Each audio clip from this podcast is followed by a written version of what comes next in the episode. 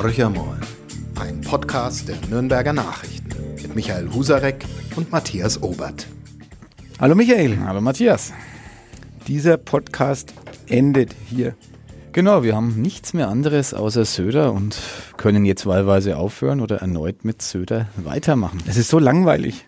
Er ist für keine Schlagzeile mehr gut. Ähm, will Frauen in die CSU bringen, will die CSU jünger machen, will mit allen reden, äh, will keine harten Fronten mehr aufbauen. Ja. Wenn ich ihn nicht kennen würde, würde ich bedauern, ihn nicht gewählt zu haben.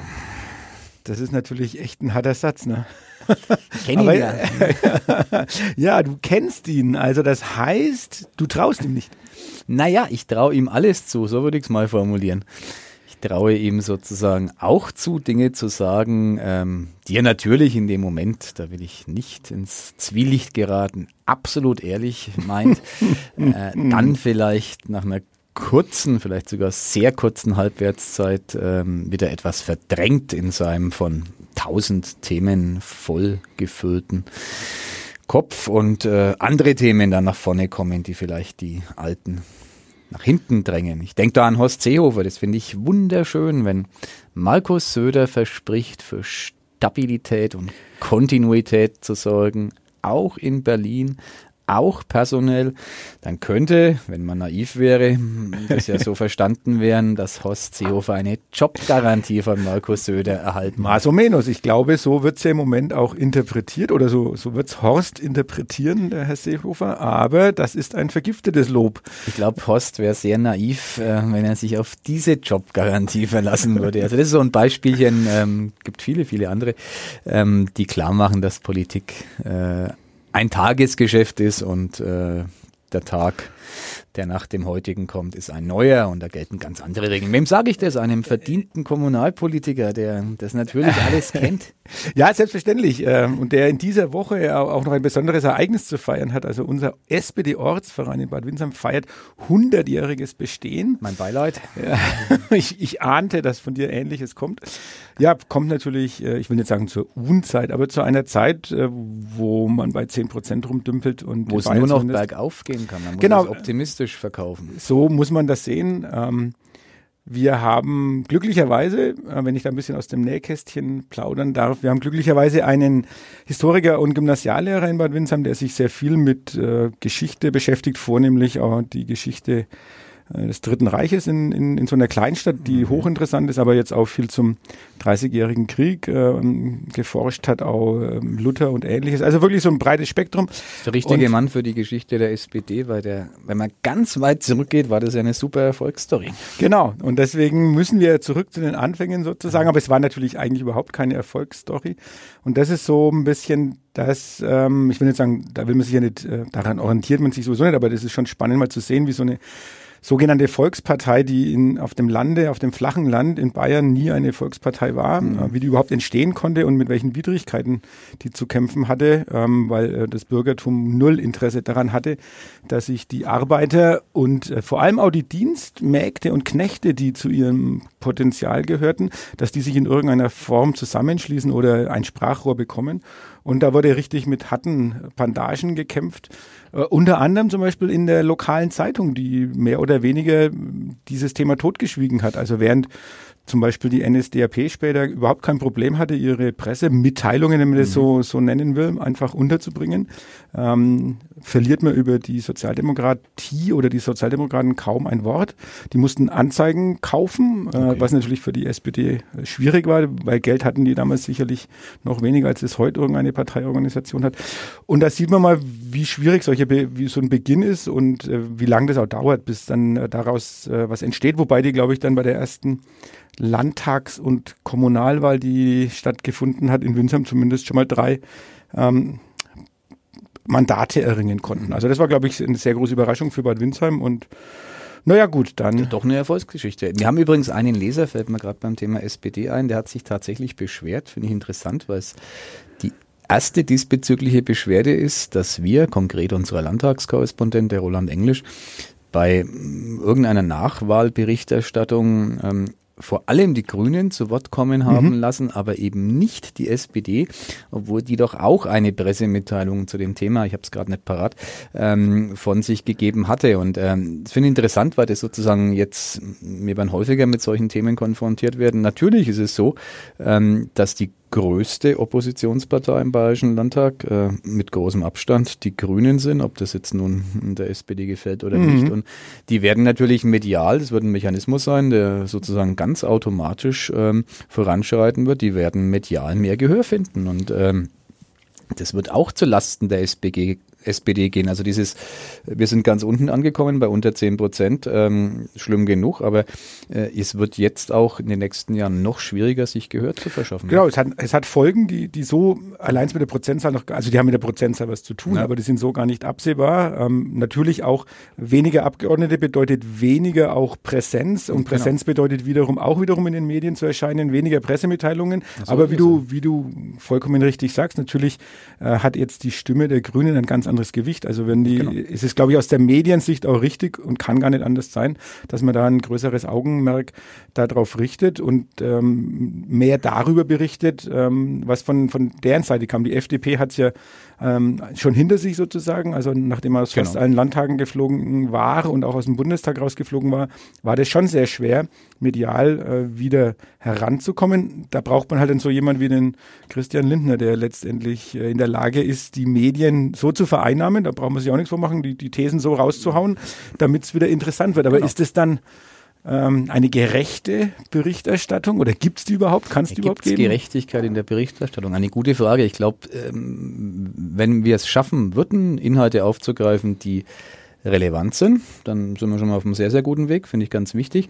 Und wenn wir es schaffen würden, ähm, zu trennen zwischen dem, was als heiße Luft hinaus posaunt wird äh, und dem, was dann tatsächlich äh, Haltbarkeit hat, äh, wäre es ein zweiter wichtiger Schritt. Warum ich jetzt da komischerweise an Markus Söder denke, weiß ich nicht, vergesse ich auch gleich wieder, aber äh, wir, wir sind schon gut beraten, dass wir ähm, immer unterscheiden zwischen einer Ankündigungspolitik. Lindner zum Beispiel im Bundestagswahlkampf, äh, dem gingen natürlich viele Medien äh, buchstäblich auf den Leim. Der AfD, hm, kann man ganz pauschal sagen, in, in den äh, Monaten vor dem Bundestagseinzug, auch in den Monaten danach noch, ähm, da war es genauso. Ähm, das ist auch eine Frage, die uns gerade umtreibt. Da, da hat mich ein Kollege vom Bayerischen Rundfunk angerufen fürs BR Medienmagazin, der sich über unseren Umgang mit der AfD äh, mhm. informieren wollte, also weil er da offenbar jetzt eine, wie soll man sagen, eine Richtlinie erwartet hätte, die wir als NN-Chefredaktion äh, rausgegeben mhm. äh, haben. Das haben wir natürlich nicht getan ähm, und ich habe das auch sehr deutlich gesagt. Ähm, unser Ziel ist es, nicht über jedes Stöckchen zu springen, was die AfD uns äh, sozusagen entgegenhält. Das war, glaube ich, so der mediale Fehler in der Anfangszeit des Aufkommens der AfD.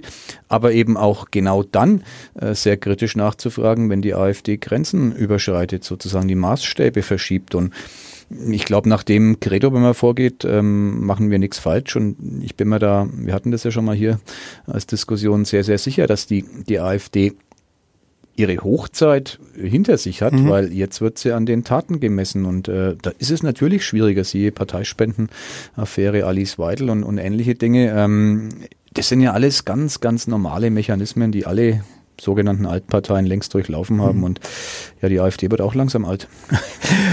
In dem Zusammenhang nochmal zurück auf die Medien, weil meine Frau hat äh, zufällig auch auf Radio 1, das ist ein mhm. Berliner Radiosender, den wir über, über Internet bei uns zu Hause, äh, vornehmlich wegen der Musik, immer wieder mal hören. Die haben auch ein Medienmagazin.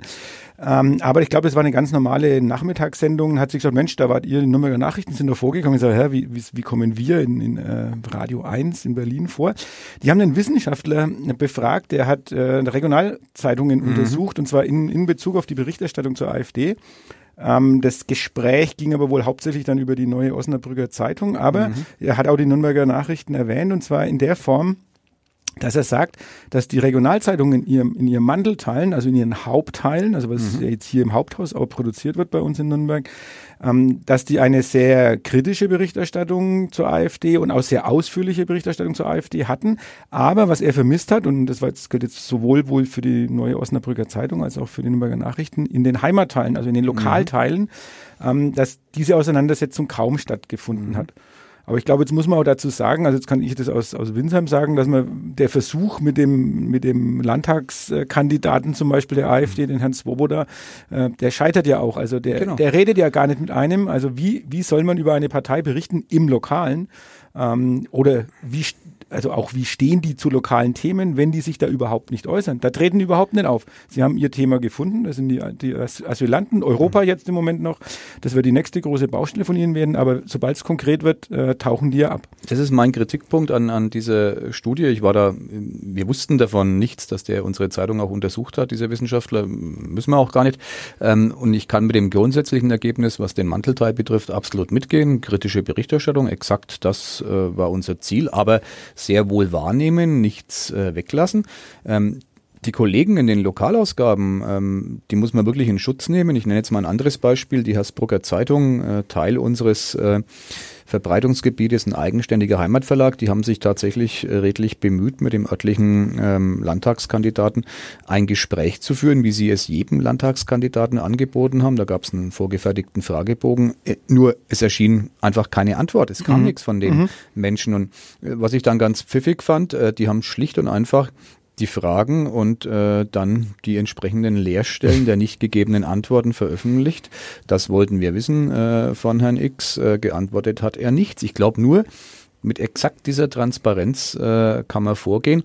Und ich glaube auch, um den Kreis zu schließen, zu dem vorhin Gesagten, dass die AfD natürlich auch daran äh, scheitern wird, äh, im kommunalen und im Land, dass sie eben keine Verwurzelung hat und die offenbar ja auch gar nicht anstrebt. Mhm. Also viele der Kandidaten, das haben uns äh, Kollegen aus den Lokalausgaben berichtet, die äh, in einer Region kandidiert haben, beispielsweise jetzt Neumarkt, äh, der Oberpfalz, auch Teil des Verbreitungsgebietes, die waren dort nie präsent. Mhm. Die waren nominell der Vertreter dieser Region, das war bei der Bundestagswahl schon so, in Bundestagswahlkreisen, obwohl sie einfach keinen Bezug dazu hatten. Und ich glaube, dass die Wähler sich sowas merken.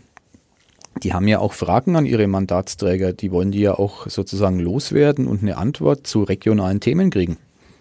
Die kriegen sie aber nicht von Leuten, die nie da sind. Ja, also ich habe beim letzten Mal ja schon gesagt, äh, mir ist es ein bisschen zu optimistisch, äh, wie du das im Moment siehst. Also dass du auch glaubst, dass sozusagen der Abstieg der AfD begonnen hat. Sie sind zwar in den aktuellen ja, Umfragen Normalisierung jetzt, würde ich mal sagen. Oder Normalisierung, ja, es ist jetzt glaube ich äh, bei den Umfragen unter dem äh, Bundestagswahlergebnis äh, zurückgefallen, aber ich, da gebe ich noch gar nichts drauf. Ich habe ein bisschen am Wochenende und Montag, Dienstag auch eher so im Vorbeigehen immer ein bisschen mitbekommen, wie ihr Parteitag in Magdeburg mhm. läuft mit der Aufstellung ihrer Kandidaten für die Europawahl. Äh, und, und auch, dann wird einem ja erstmal wieder auch bewusst durch die Berichterstattung stärkste Partei im Moment im, im, im Osten, also mhm. nach den Prognosen zumindest, also mhm. äh, nach den Umfragen. Äh, und dann, also bizarre Vorstellungen äh, der, der Kandidaten, da gab es ja fast zu jedem ab Platz sieben oder acht Kampfabstimmungen. Genau ähm, wo jedes Mal die wieder ihr, ihr sich vorgestellt haben. Und äh, also das, was ich da im Rundfunk gehört habe, das war so bizarr, ja. dass man nicht glauben kann, dass es Menschen gibt, die die, also nicht bloß Menschen, sondern 10 bis 15 Prozent dieser Bevölkerung und im Osten vielleicht sogar weit über 20 Prozent, die bereit sind, ihre Stimme diesen Menschen zu geben. Naja, das finde ich ganz einfach. Was ich mitnahm von diesem Nominierungsparteitag, der sich ja sehr in die Länge zog, weil es eben, kann es nachvollziehen, es äh, sind höchst lukrative Posten, mhm. äh, unheimlich viele Bewerber gab und die AfD ja nach menschlichen Ermessen eine stattliche Zahl an Abgeordneten entsenden wird nach Straßburg. Ähm, der rote Faden war ganz klar anti-europäische Haltung, äh, anti-EU-Haltung, ein sozusagen ähm, Europa der Vaterländer, so kann man das, glaube ich, formulieren, hat Charles de Gaulle vor, vor vielen Jahrzehnten auch schon mal so ähnlich formuliert, damals noch völlig andere Zeit, äh, wird sozusagen wieder herausgegraben aus der Mottenkiste der Geschichte. Wenn die Wähler das wollen, und wenn die Wähler dafür in nennenswerter Anzahl der AfD ihre Stimme geben, da bin ich Demokrat genug, dann muss ich mich sozusagen diesem Votum beugen. Meine These ist, wer ein bisschen nachdenkt, bevor er sein Kreuzchen macht, äh, der wird natürlich relativ schnell verstehen, dass es ein Wahnsinn ist, in diesen Tagen äh, aus dem Konstrukt wie der Europäischen Union rauszugehen. Wir erleben das gerade. Es lohnt der Blick nach Großbritannien, Absolut, was es dort für Verwerfungen ja. gibt äh, nach diesem Brexit-Votum, das ja nach allem, was wir heute wissen, auch eher von der Stimmung getragen, denn von einer klaren antieuropäischen Haltung äh, war. Also ich glaube, nachdenken, dann wählen, das ist eine super Kombination und ähm, vielleicht ist es auch jetzt, nachdem die Protestwahlen erfolgt sind, ähm, das Credo vieler Wählerinnen und Wähler. Das würde ich mir wünschen und äh, auch da bin ich dann sehr, sehr optimistisch, dass es ein Wahlergebnis geben wird bei der Europawahl, über die reden wir gerade 2019. Das ist ja die nächste äh, Entscheidung, die sozusagen national ansteht, wo, wo ganz Deutschland aufgerufen ist, die Stimme abzugeben, alle Wahlberechtigten. Da bin ich sehr gespannt, wo das hinführt. Aber natürlich, ich, ich, ich kann in die Glaskugel nicht hineinblicken. Vielleicht ist auch ein antieuropäisches ähm, Profil gegeben. Markus Söder, um wieder auf unseren Lieblingspodcast-Partner äh, zurückzukommen, wir müssen ihn mal einladen. Oh ja, genau, wir laden ihn mal ein. Ähm, und dann der hat natürlich ähm, auch im Wahlkampf, so viel zu den Worten von Politikern von gestern, äh, mit dem sogenannten Multilateralismus gebrochen, also mhm. also sozusagen mhm. die übergreifende Kooperation in Frage gestellt. Und jetzt bei seiner Bewerbungsrede als designierter CSU-Chef ähm, hat er ein europäisches Profil an den Tag gelegt, wo ich sagen könnte, wow, kann ich äh, alles unterschreiben. So genau, und hat ja gesagt, mit Weber zusammen wäre er sowieso das ideale Team, hätte sich ihn auch als genau. äh, CSU-Vorsitzenden vorstellen können. Also, also da ist ein gewisser Lerneffekt bei Markus Söder zu konstatieren. Ähm, und äh, vielleicht ist das ja was, ein Prozess, den mehrere Menschen hier durchlaufen.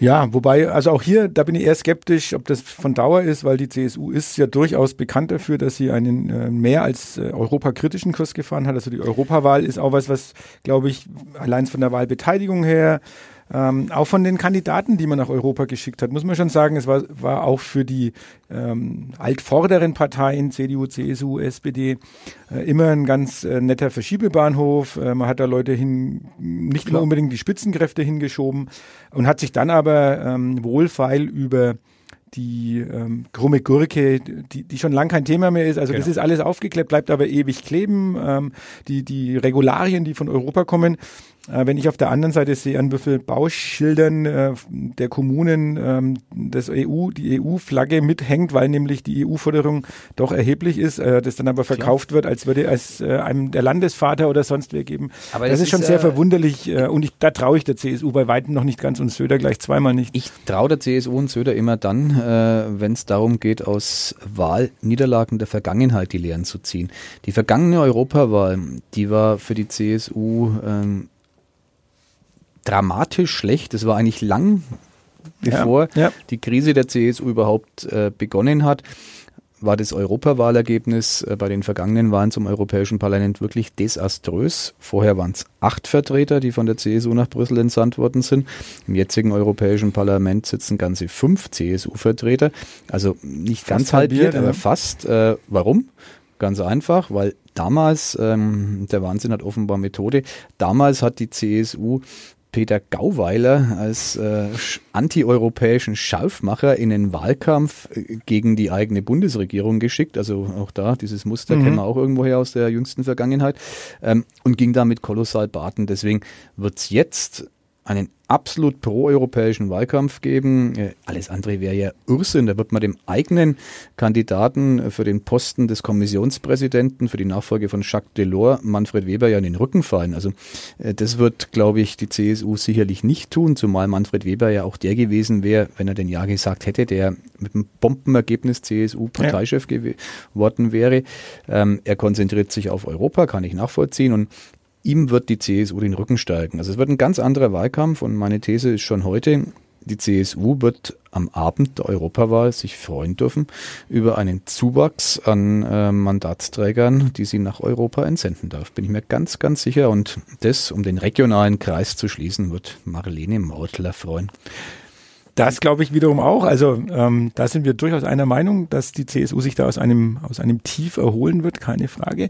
Ähm, ich würde ganz gerne aber trotzdem auch nochmal jetzt den Bogen in die Bundespolitik äh, schlagen, weil ja hier wiederum die SPD ja auch ähm, auf einmal Kehrtwendungen fabriziert, die, die man ja zehn Jahre lang ja für also ja, Hartz IV war sankrosankt sozusagen. Man mhm. hat da nicht hingelangt äh, und man hat es verteidigt bis aufs Messer. Jetzt auf einmal kommt Nahles und sagt, oh, Hartz IV muss, muss äh, überdacht werden. Ein Kollege von uns hat vorgestern oder gestern ähm, kommentiert und meinte, Hartz IV wäre ja doch irgendwie ganz gut. Überraschenderweise eine der jungen Kollegen. Ja. Ähm, Manuel Kugler, der, der sich im Prinzip versucht hat klarzumachen, ähm, dass da ganz wichtige Dinge mit dabei sind, die man nicht antasten sollte. Mhm. Andererseits habe auch ich inzwischen Reaktionen bekommen, also jetzt auch wieder in Bezug auf unsere 100-Jahr-Feier, wo Leute mich anschreiben und sagen, also ganz konkret, ich habe 42,5 Jahre gearbeitet, äh, ich bekomme jetzt eine Rente von 800 Euro und das halten Menschen für, für ungerecht, die in Klar. der Stadt leben und die sagen, ähm, ich bin jetzt auf eine Art Sozialhilfe, wie immer die das benennen, das ist halt mhm. letztendlich Hartz IV, also irgendwelche Unterstützungsmaßnahmen der Staat fängt ja einen Teil auf, aber die fühlen sich sozusagen um ihr Lebenswerk ein bisschen ähm, betrogen und da stellt sich schon die Frage, und da bin ich einer der Befürworter dafür, dass wir dringend Reformen an einem Projekt wie Hartz IV, dass die nötig sind. Das heißt noch lange nicht, dass es eine Grundsicherung sein muss, wie von den Grünen gefordert, äh, ohne irgendwelche Bedingungen. Mhm. Aber so ähm, bürokratisiert, wie Hartz IV inzwischen ist und wo alles ganz genau geregelt ist und auf welchem niedrigen Niveau wir uns da eigentlich bewegen. Also ich glaube schon, dass es die Diskussion wert ist. Die Diskussion ist es wert, wobei Nahles aus meiner Sicht es sich viel zu einfach macht. Äh, Jetzt einfach mal so zu konstatieren, ähm, Hartz IV, das Schreckgespenst vertreiben wir und alles wird wieder gut. Nein, das wird Nein. natürlich nicht so sein. Das Segment links von der SPD ist längst besetzt von der Partei, die den passenden Namen Die Linke trägt. Ähm, den Kampf kann die SPD sich liefern, es wird aber nur ein Verteilungskampf dann sein. Also wenn es der SPD strategisch darum geht, ihr Potenzial äh, zu erweitern, ist sie exakt in derselben Lage wie die CSU, dann kann es nur der Blick Richtung Mitte sein, Richtung Mitte der Gesellschaft, der sich lohnt. Deswegen wäre ich vorsichtig mit, äh, mit solchen ja, sozialromantischen äh, Vorstellungen. Wir machen jetzt mal wieder ähm, alles äh, gut und drehen es zurück ich kann den Unmut von Rentnern, Kleinverdienern, äh, die über Jahrzehnte hinweg gearbeitet haben und tatsächlich aus meiner Sicht deutlich zu wenig äh, Rente beziehen, sehr gut nachvollziehen. Also über das Rentenniveau, dessen langfristige Sicherung, vielleicht auch wieder eine Erhöhung zu sprechen, ja. Es muss aber finanzierbar sein. Man muss dann auch mal die unangenehmen äh, Wahrheiten dieser Tage ansprechen.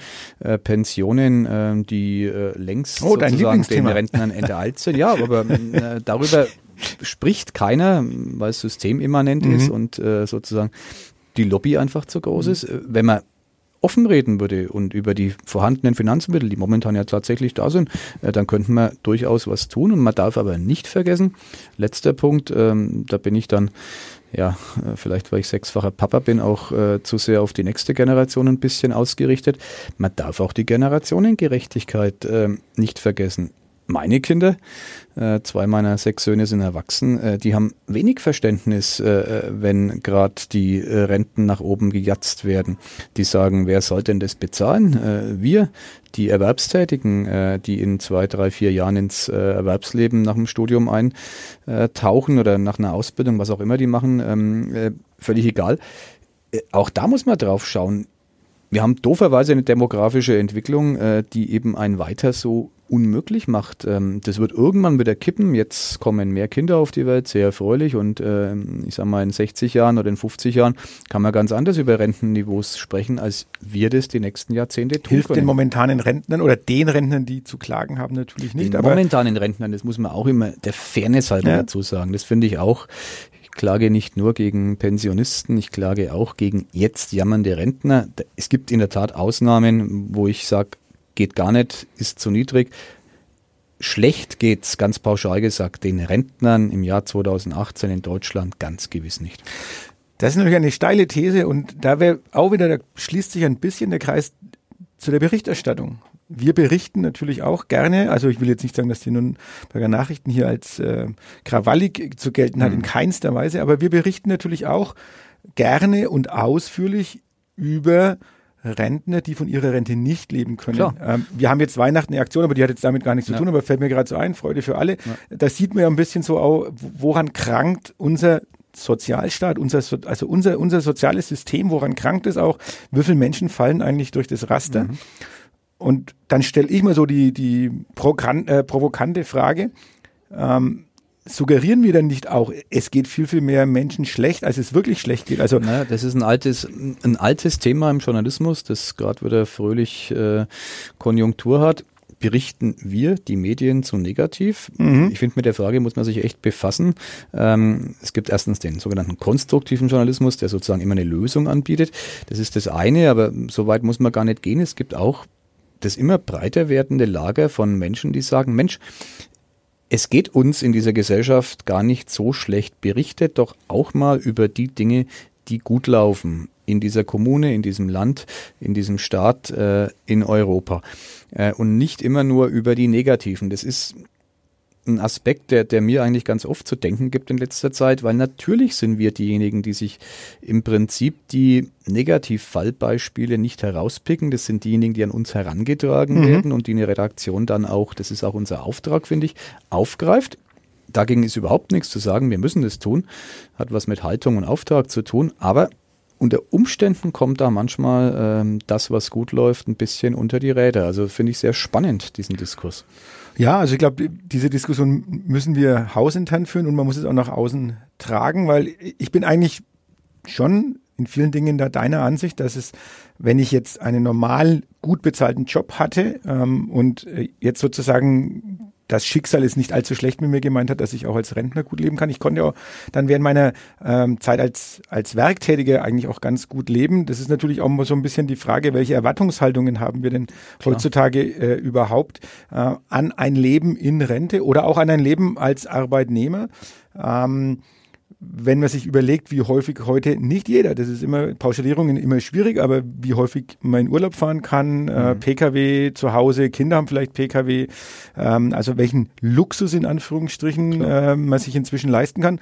Das heißt ja noch lange nicht, dass man mit allem jetzt zufrieden sein soll und sagen, ja. das ist alles super gut, keines, keineswegs, aber manchmal lohnt da auch ein bisschen der Blick zurück. Also ich glaube, du bist in anderen Verhältnissen aufgewachsen, wie das trotz sechs Kindern, wie das deine Kinder tun. Genau. Und wenn und mir ging es aber schon alles andere als schlecht. Also genau, ich, genau. ich sag mal, die Stories, die dann ich wieder von äh, Vor Vorfahren, äh, Groß- und Urgroßeltern kenne, ähm, wo es ja tatsächlich noch um das Thema, äh, wir haben irgendwann mal Hunger leiden müssen. Mhm. Ja, das ist ja unserer Generation mit Verlaub, äh, Gott sei Dank, komplett erspart geblieben. Mhm. Wir haben alle das Glück, die wir äh, um die 50 sind, eine mehr als anständige gesundheitliche ähm, Versorgung durchlebt zu haben und so weiter ja, und, und, so und fort. Und die Chancen halt zur Ausbildung. Also das war, glaube ich, Ausbildung, bei uns so zum ersten Mal, dass du, genau. dass du als Arbeiterfamilie, dass du, also dass es kein Problem war, ins Gymnasium so zu gehen. Ich, dass ich bin der Erste, mhm. der aus meiner Familie, mein Vater war ein Brunnenbohrmeister, meine mhm. Mutter Bürokauffrau, ich bin der allererste, der mal eine Uni von innen gesehen hat. Ja. Und, äh. Allein das finde ich ja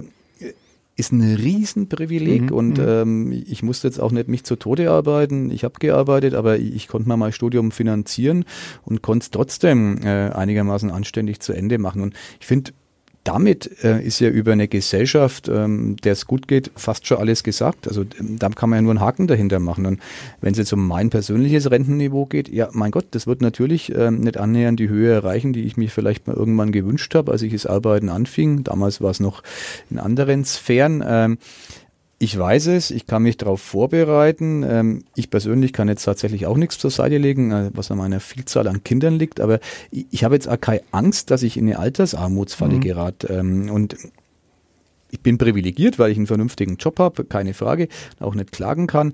Ähm, bei anderen Menschen ist es so, dass die wahrscheinlich ähm, etwas mehr sparen müssen fürs Alter. Und aber dass man durchs Raster fällt, gibt's, aber es sind einige Prozent in dieser Gesellschaft und die anderen 90 Prozent, die vergessen wir halt gern.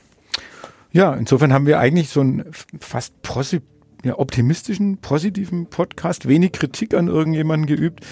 Ähm, wollen wir über den Club noch Kritik üben am Club, aber der hat der war super, Pause, Pause. War super, es gab keine, gut, keine Punkte, Punktverluste. die liegen geblieben sind. Ja, alles, also. alles toll. Das Schalke wird geknackt am Samstagabend. Wunderbar. Erstmal seit 40 Jahren. Also positiver Ausblick, optimistischer Ausblick, positiver Rückblick. Äh, jetzt ist alles positiv, alles ist gut. Wir können nur sagen, äh, lasst euch nicht einschneiden. Und weiter so, wir haben ein Lob erhalten, man muss das doch oh, mal erwähnen. Mensch. Der Stellvertreter des Chefredakteurs von dpa, ein lieber Kollege Roland Freund, hat eine Mail geschrieben, in der er diesen Podcast äh, deswegen gelobt hat, weil er Hintergründiges und Hintersinniges, so hat er es, glaube ich, formuliert, über Markus Söder erfährt, wenn das nichts ist. Und der macht es auf dem Rad, glaube ich, hat er dir geschrieben. Genau, das also ist er ist auf dem passionierter Hobby-Radfahrer. Äh, und ja, also von einem stellvertretenden Chefredakteur der DPA gelobt zu werden, was will man mehr? Also so wir können es, völlig beruhigt äh, aufs Wochenende zugehen. Lasst euch nicht einschneiden. Wir hören uns nächste Woche wieder. So ist es. Bis dahin. Tschüss. Tschüss. Mehr bei uns im Netz auf nordbayern.de